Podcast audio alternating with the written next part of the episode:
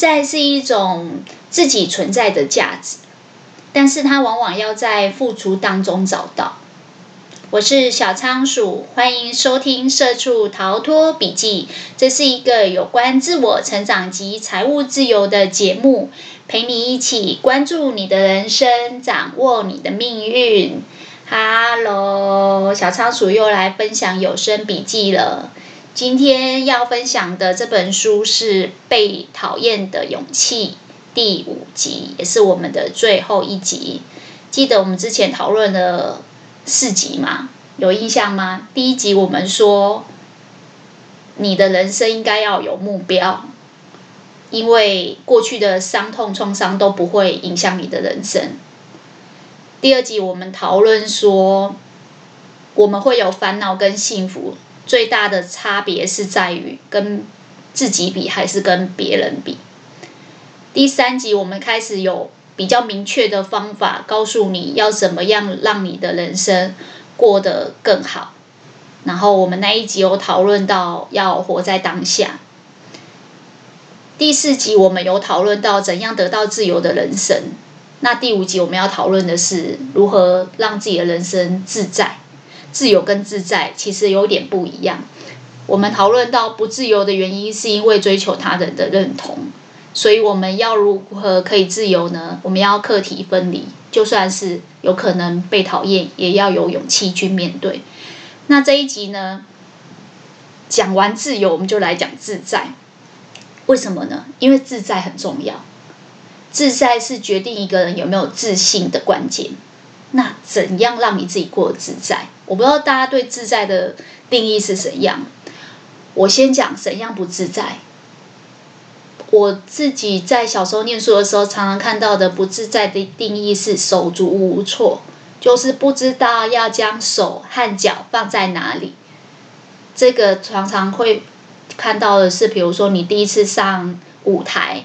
去演讲，或者去朗读，或者是去表演，你会很担心，不知道，因为在意他楼下观众席的眼光，所以你不知道你要把你自己的手跟脚摆在哪里，你会觉得比较自在。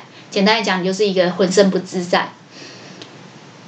在这里面要讲到的自在，比较是自己存在的价值，就是我们每一个人对自己的人生觉得有意义，一定是觉得自己的人生，不管是在。自我的实现上面觉得有做到，或是自己的人生有有意义、有目标。那我们一样先来讨论什么样的状态会让你觉得你的人是没有意义，你的人生是没有意义的，你的人是没有价值的。当你觉得你的自我价值感很低，你不自在也不自信。在阿德勒这边呢，我们会用一个词叫自我意识。他说呢，有些人他的自我意识会比较高，那自我意识跟自尊不太一样。你把意识想成是关注或关心。他说，事实上有些人他的自我意识过高，也是因为这样导致于他活得不自在跟不快乐。记不记得上一集我们有讨论说，有些人特别的在意别人的评价、目光、观感，怎么看我？当这个人过度关心这些的时候，很容易因为活在别人的期待里面，所以活得不快乐、不自不自由。但除了不自由以外，他也很难自在。小时候我们会说，鱼儿水中游，看起来自由又自在。自由表示没有被束缚，没有被他人眼光束缚，所以自由。那自在呢？自由跟自在不一样。自在是你在意自己对自己的评价，你也在意别人对你的评价。简单来讲，自在这个存在的意义呢，就是自己有没有价值。你换一个比较通俗的说法，就是你觉得你自己很有价值，你就会怎样？有自信。你如果觉得自己相对没有价值，你就会觉得怎样？没有自信，甚至上次我们有讲到自卑跟自大、优越情节，有印象吗？当一个人对自己的价值的程度高低，或者是呃运用的不好的时候，他就会出现过度自大或过度自卑，甚至过度优越。阿德勒有在讲，他说自我的意识呢，是我们会关心我们自己，但是我们的自我意识不能过高。因为自我意识意味着你对自己的执着。简单来讲，我刚才说上一集我们讨论，我们会追寻别人的认同、别人的评价，我们会追求这些东西。上一集我们说这个是人性的本能，但这一集我们要更深层一起层的去探讨说，去挖掘你的内心。到底为什么会有这个本能跟欲望？为什么有些人知道会有这样的本能跟欲望，他可以控制？有些人为什么不行？他说，再深层一点来讲，就是因为我们的自我意识过高。当你自我意识高的时候，你会只关心你自己，你会对自己的执着比较高。简单来讲，你会只在乎意自己，你的眼中只有自己。你之所以在意他人眼光，是因为你在意他们的眼光跟评价有没有满足我，有没有满足我的需求到什么程度？简单来讲，这样子的人呢，他的想法态度是一种自我意识高，但他的人生观呢，是以自己为中心，就是世界是围着我而旋转，我是以自己为中心的。所以别人的评价眼光满足我到什么程度？有没有为我做到什么程度？有没有优先考虑到我？一旦他被满足了，他就觉得很快乐，觉得自己是人生的主角，也是世界的中心。但事实上，如果没有被满足，他就可能会生气，可能会觉得谁谁谁没为他做了什么，就是敌人，就是那种不是朋友就是敌人的状态。他说呢，像这样子的人，他是误会了整个世界的主角是什么。他说没错，我们之前有讲，小朋友有自己的人生，不是为了父母而活。小朋友是他自己人生的主角，父母不是，不应该介入。但你是你人生的主角，不等于你是世界的主角。这句话。要想一下，你是你人生的主角，你可以去主导，你应该有主体性，去课题分离。你想做什么？你就算是被讨厌，你可能要有勇气，但你绝对不是世界的中心，世界也不是围着你一个人转的。所以，其实很多人啊，很容易把被讨厌的勇气等于。自私的人，自私自利、自以为是，把自己当成世界的中心，全世界围着你转。呃，上司骂你，你也不为所动，说这是他的课题，他要不要喝水是他的事，我行我素，不是这样的。如果我只用一集或两集的时间去讲被讨厌的勇气。我一定会聚焦在如何克服恐惧，得到勇气；如何搞清楚讨讨好别人是一时的，讨厌被讨厌可能是更需要勇气的。就是讨好跟讨厌的差别，还有恐惧跟勇气的差别。如果只用一两集讲的话。但为什么这一本书我很想好好讲？因为我觉得好多人没懂这件事情，所以当你没有真正理解，你就很难用在你生活当中去实践，因为你会很怕，当你在实践被讨厌的勇气这样自由的生活的时候，你心里不自在，你心里觉得，那我是不是就是一个？故意被讨厌、我行我素、自私自利的人，no no no，不是哦。这是为什么小仓鼠还是决定加开这一集的原因。因为我觉得有时候会跟朋友讨论这个读完这些书的心得以后，发现有些人他会因为没有办法，这个人生卡关在这里，他没有办法继续穿越，他没有真正读通，他就没有办法去实践。他一面觉得对我应该有勇气，我应该要抗争，我应该要对抗我想要追求别人的欲，追求别人认同的欲望。但一方面他又说着说，可是我这样会不会变成一个自私的人？我会不会变成一个自私自利、自以为是的人？所以我觉得这一集很有他的嗯存在的必要，因为这一集才是阿德的真心想说的，没有在书名上表现出来的。你除了要很有勇气、不恐惧，你除了要不去讨好，可以接受被讨厌，你更要搞清楚，你不是世界的主角，更不是世界的中心，不要自我意识过高。那不要自我意识过高意味着什么呢？意味着你要有社会的意识。我觉得心理学某种程度跟社会学是无法切割的，因为我们每一个个体都是活在那个社会学的群体的社会当中，所以如果你没有社会意识，你就很难活得开心。记不记得？我们前面几集有说，阿德勒说，人所有的烦恼是所有，都是来自于人际关系。那这个人际关系，就是因为我们处于团体，处于社会中，我们很少事情是不需要分工合作的。那阿德勒就有说到一个东西叫社会意识，相对于社会意识就是自我意识，自我意识是只关心自己，眼中只有自己。而社会意识就是关心他人。社会意识是，你把“意识”两个字把它想成关心跟关注，你不是只是关注你自己，你也关注社会。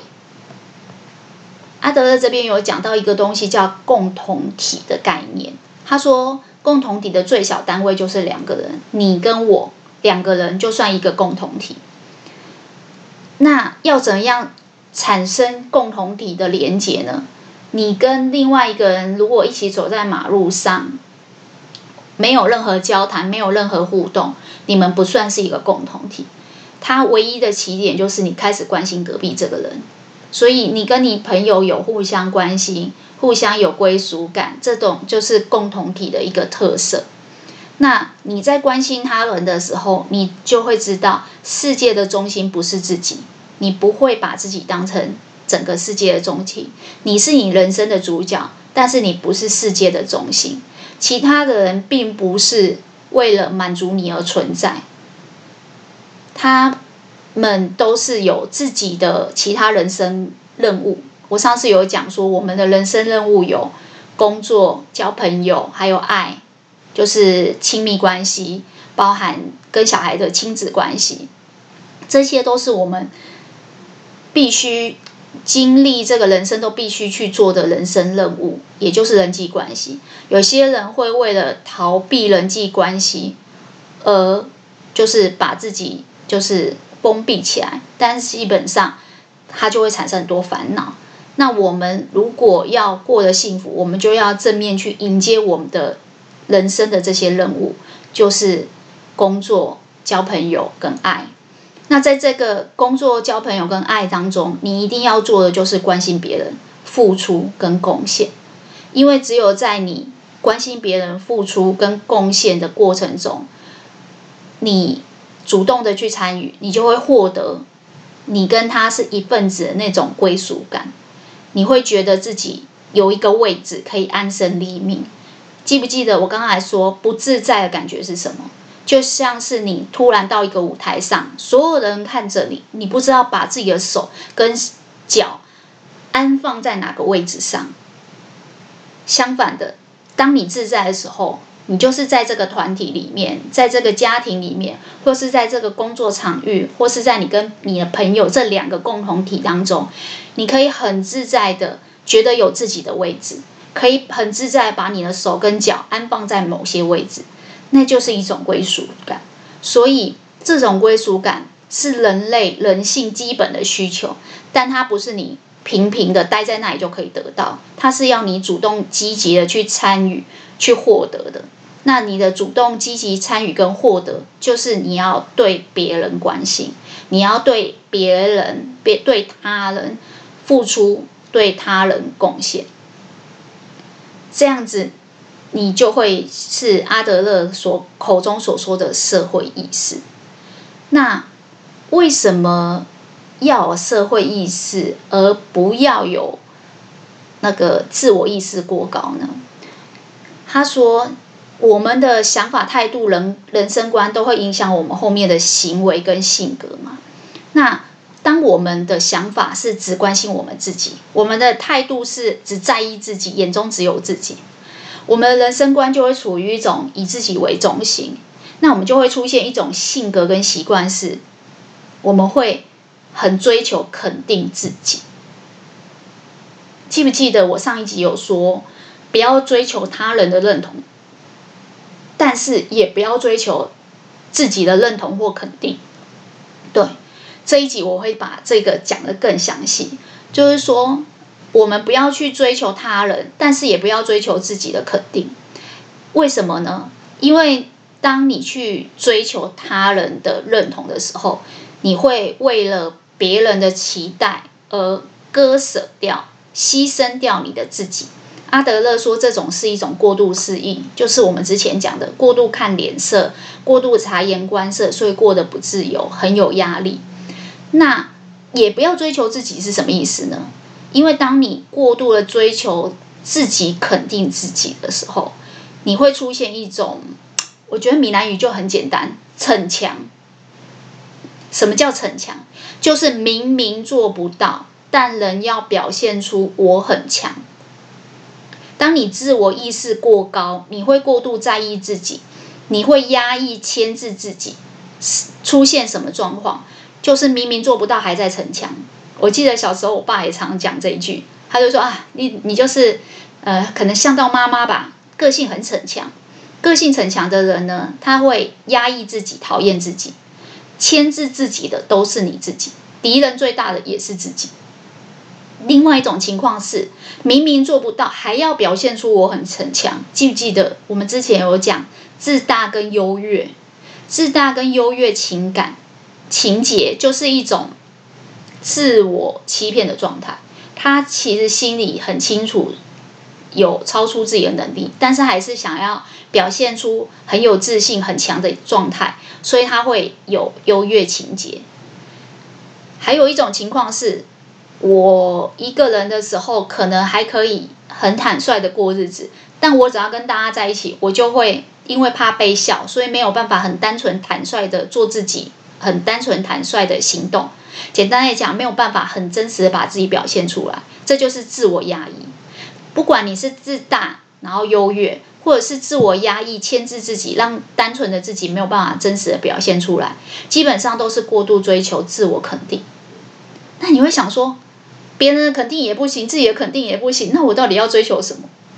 他说，因为别人的肯定跟自己的肯定都是因为你把眼光都聚焦在你自己身上，就是所谓的我执，对自我的执念。当你能够，就是当你把所有的注意力都放在自己身上的时候，你就很难去把注意力放在别的地方。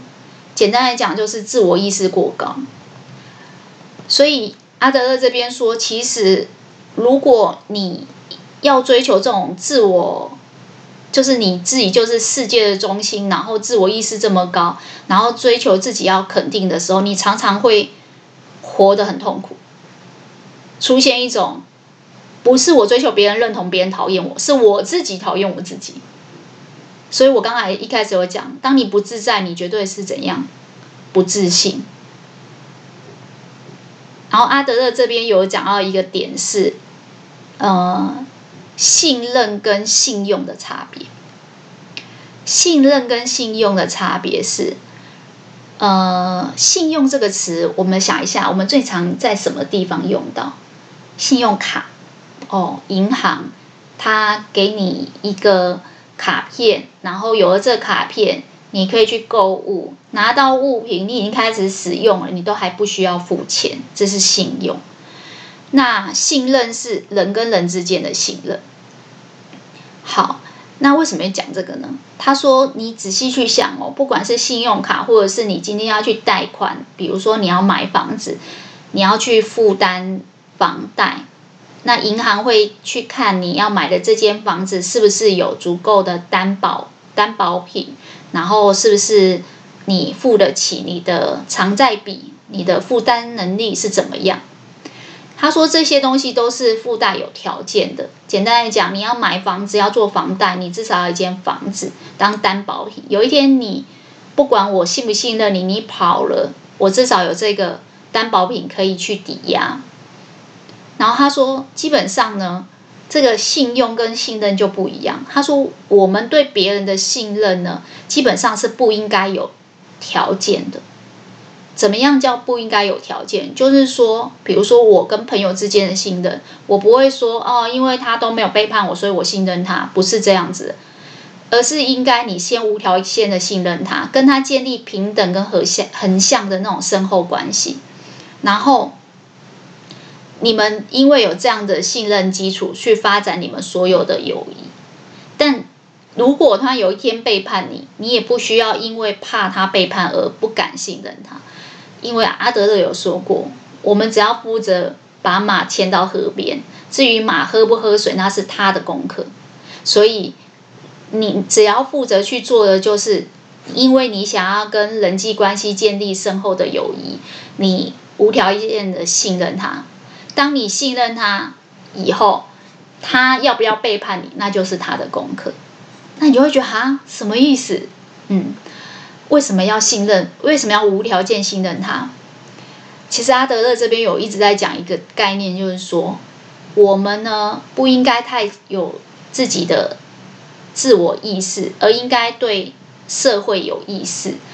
当我们有社会意识，我们懂得去关心他人，也了解说世界不是以自己为中心的时候，我们就会开始去付出跟贡献。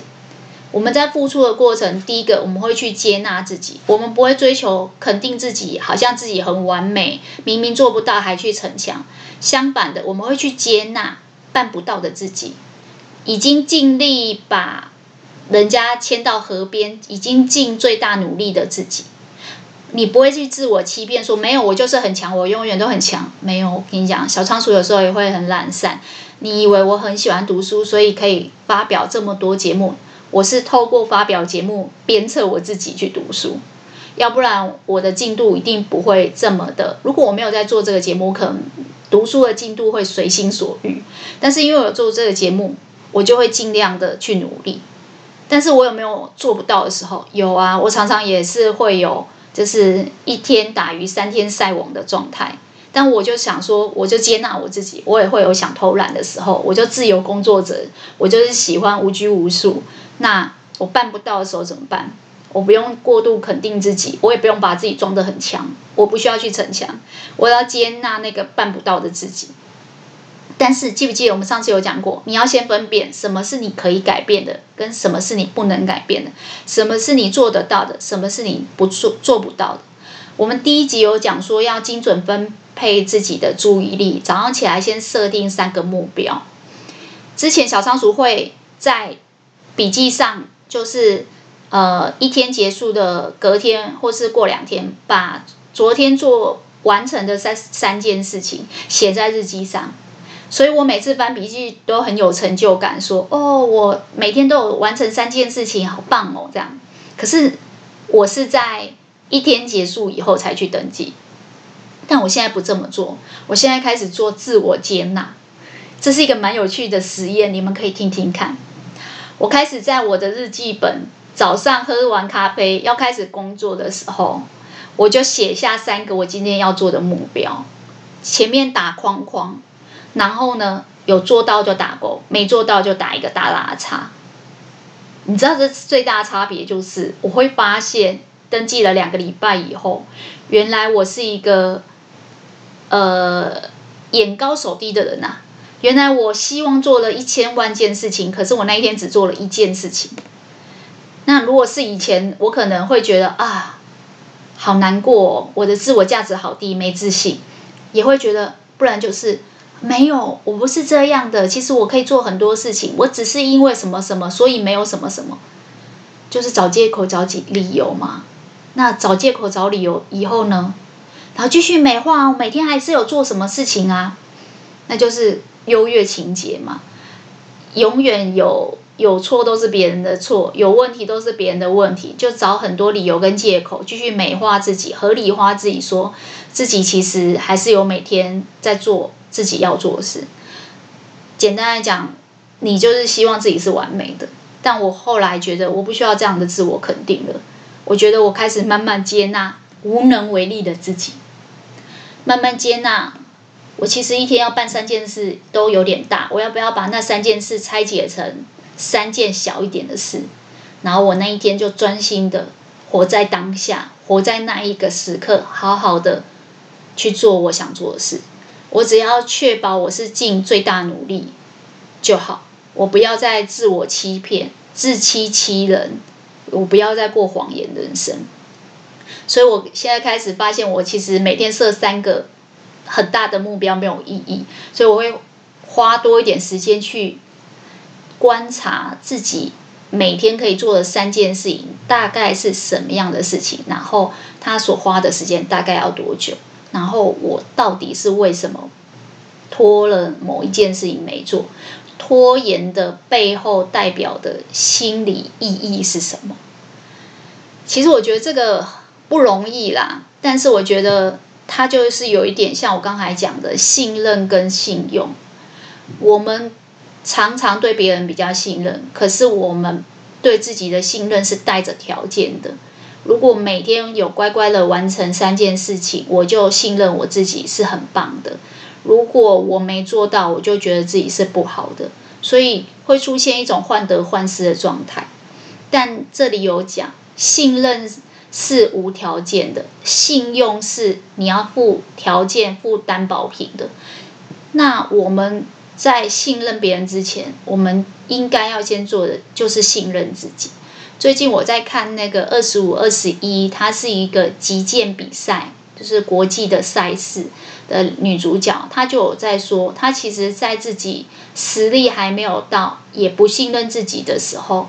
可以带给她力量的是信任着他的那个男主角，比我优秀的人都相信我，我怎么不相信我自己？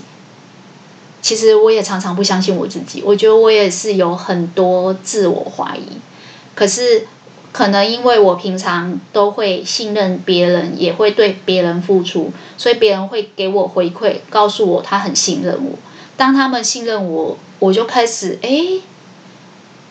开始学着无条件的相信自己跟爱自己，其实这件事情很难呢。我记得在《被讨厌的勇气》啊，不是在《立下界限》那本书，那个作者就有说，其实人常常是可以接纳很优秀的自己，但不能接受不得愿的自己。但是我们人都不是完美的，一定会有嗯、呃、低潮跟。没有得如愿以偿的时候，所以他就有在说，其实你要去思考的是如何分辨什么是你可以改变，什么是你不能改变的。当你知道有些事情你确实是不可以改变，那你就可以接纳它。那有些事情你可能是可以改变的。他说：“其实分辨是一种断念，中断的断。断念就是说，你可以分辨很多事情跟很多真理，然后因为有这样分辨真相的能力以后，你会出现一种定见。这种定见会让你有能力可以去做取舍。记不记得我上次有分享一个尼泊尔的宁静祷文？它里面就有说。”请主赐给我平静的心，去接纳无法改变的事情。这个接纳就是自我接纳，接纳在你生命中不能改变的事情，在你的性格里面不完美的一面，你不需要自我意识过高、逞强、表现很优越，不需要。然后赐给我勇气去改变可以改变的。你只要把注意力分配在你可以改变的，你有勇气去对抗那些恐惧，那些追求别人的认同、害怕别人讨厌自己的恐惧。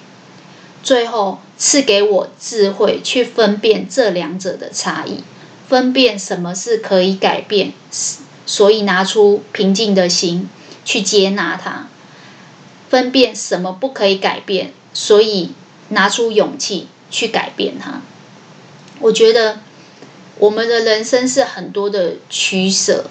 如果我们在那个关注他人的时候，我们就会开始自我接纳，开始信任别人。最后，你可以开始做到的是贡献他人。阿德勒说，社会意识其实就是这三个包含的。你先能接纳你自己。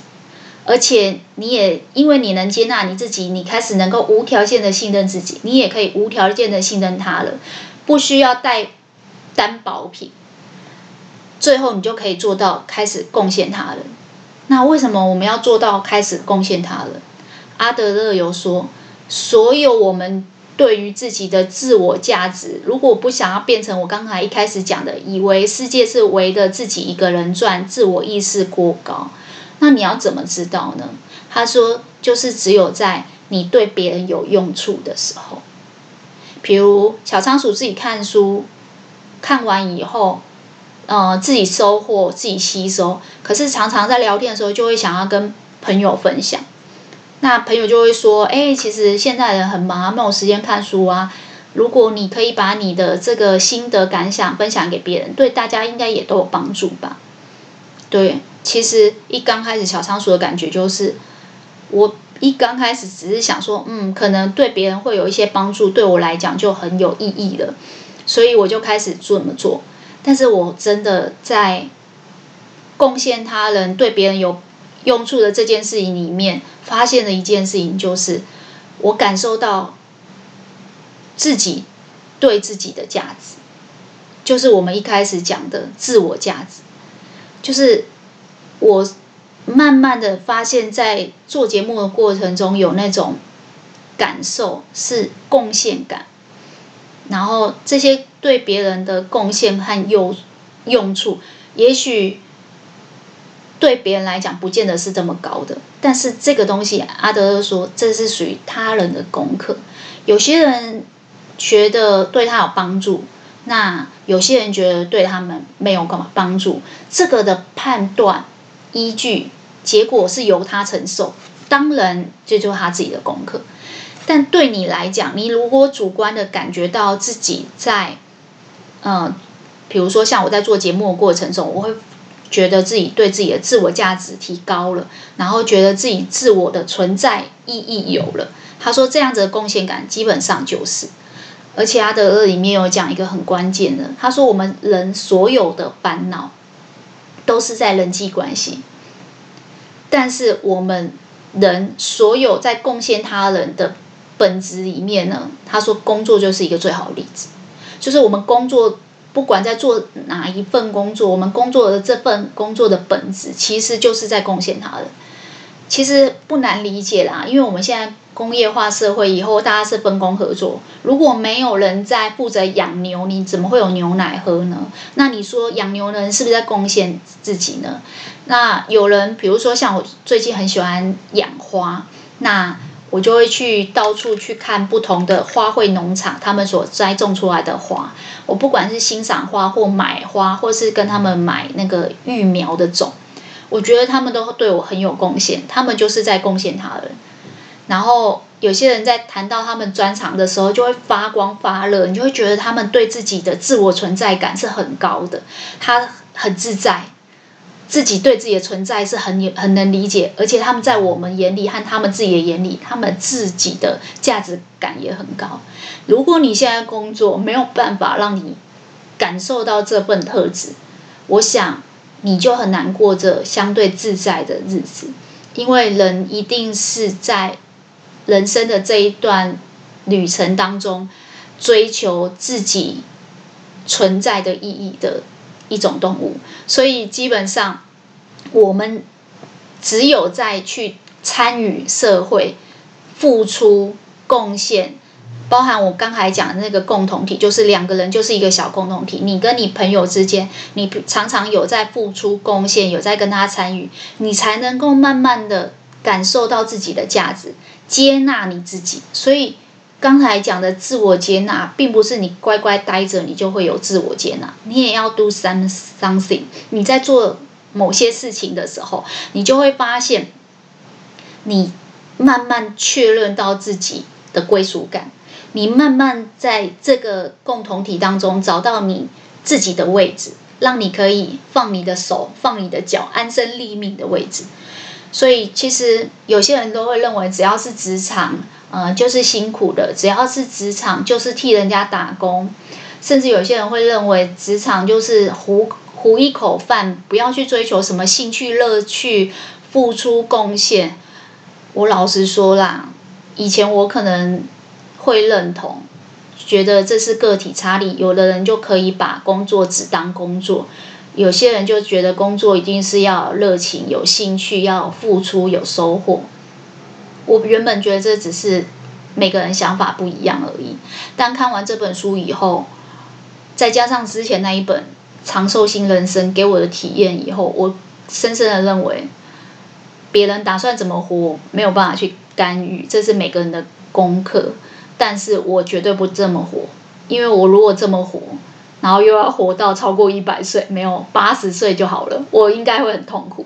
因为我觉得我们来到这世间，除了体验人生以外，我们也有任务让自己的人生过得好。阿德勒这边有讲到说，如果你都不做贡献他人，或是对他人关心，做刚才社会意识的这三件事情的话。你会慢慢发现，你的人际关系还是让你的烦恼，就是还是你的烦恼来源。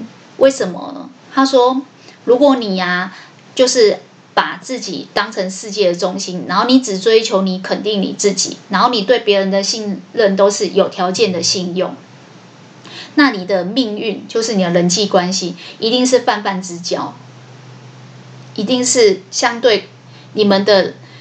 连结没有那么深厚，因为你可能逃避人际关系，逃避跟人际关系的这些枝枝节节跟痛苦，所以你的确逃避了以后，你的痛苦会变少。可是你平常生活中的小确幸跟喜悦也会变少，因为你害怕背叛，害怕关系破裂，所以你跟人家保持的。呃，就是有条件的信用，这些东西都会让你们的关系就是只是泛泛之交，不会让你有太多的快乐。那相反的，如果你可以把社会意识提高，把自己自我意识降低一点，然后你可以去贡献他人，你可以去信任他人，你也可以自我接纳自己不完美的一面，你就会慢慢在这个共同体里面建立。比较深厚的关系，而这个比较深厚的关系，前提就是你把每个人都当成你的伙伴，你是可以信任他们，不会怀疑他们的。因为你一旦进入了怀疑，一旦进入了把别人当敌人，就会像我前几集讲的，你的状态就是草木皆兵，那你的痛苦就会变多。所以他说，千万不要这么做，你应该是把他们当成伙伴，然后付出跟贡献，这样子呢，你们的关系连接。除了深厚以外，你在每天的日子里面，你就会开始有更多的日常的喜悦，更多的快乐，所以你就会慢慢知道，哎，为什么你在跟共同体互动的时候，你会有归属感，你会有幸福的感觉，因为你觉得你对这个团体，比如说你在你的朋友圈子，你是有用处的。只要你主观的觉得你自己对这个团体有用处。有帮助，你主观的觉得你有贡献感，基本上你就会得到日常的喜悦跟幸福。所以我们的目的来到人世间的目的是为了幸福，那我们就要对他人去做贡献，而不是我们的目的不是为了追求认同，所以我们不需要去讨好他人，刻意追求别人的期待值跟认同。因为那只会让我们过得不自由。如果我们想要过得自由，我们不要追求他人认同；如果我们想要过得自在，我们想要可以对自己有自信，可以在付出他人的过程中去找到这样的自信。所以有没有发现自由跟自在不一样？自由是不被束缚，所以不追求他人认同；而自在呢？自在是在贡献他人当中看到自己的价值，知道自己存在的价值。这种自在，其实我觉得是很难能可贵。你看，有一些有年纪的老人，他们到一定的年纪以后，他们不管讲什么都非常的有底气，然后非常的自在。其原因是因为他们其实，在付出的过程中，他们是已经对自己存在的价值是非常清楚。他不需要靠外界的认同，也不需要靠自己呃自我欺骗、自我逞强这样的过程去肯定他自己。其实这本书，我觉得光这一点，你就会觉得人是人是。人是一个追求自由自在，看起来很简单，却是很难做的一种动物。我不知道在其他动物世界是不是有这样追求，要追求自我的价值，然后还不能逃避人际关系。其实确实是不容易，但是如果可以这样做，会让自己的人生过得更好。好啦，小仓鼠今天的笔记就分享到这边了。跟大家总结一下今天讨论的主题。我们讨论到要追求的是社会意识，就是要关关心他人，而不要有自己自我意识过强的问题，就是不要过度关注自己。然后我们讨论到社会意识代表的三个意义是接纳自己、信任他人跟贡献他人。然后也告诉。大家说不需要太过追求所谓的肯定跟认同，包含自己跟他人的肯定都不要追求。还有一点就是，如果我们想要让我们的人际关系过得比较幸福跟自在，我们在共同体当中去做付出贡献，就会发现其实你会慢慢收到归属感跟幸福感。今天小仓鼠的笔记就分享到这边了。如果对你有帮助的话，希望大家把今天听到最认同的一句话或是一个概念回馈留言给我，或者是回答小仓鼠的问题。你觉得你的人生压力大吗？你会觉得自己不自在、不自呃自我价值不高吗？你的人生如果可以比较自在，你觉得是什么样的方法呢？希望大家持续回馈留言给我，让小仓鼠有持续创作优质节目的动力，也分享更丰富的笔记给大家。那就这样喽，拜拜。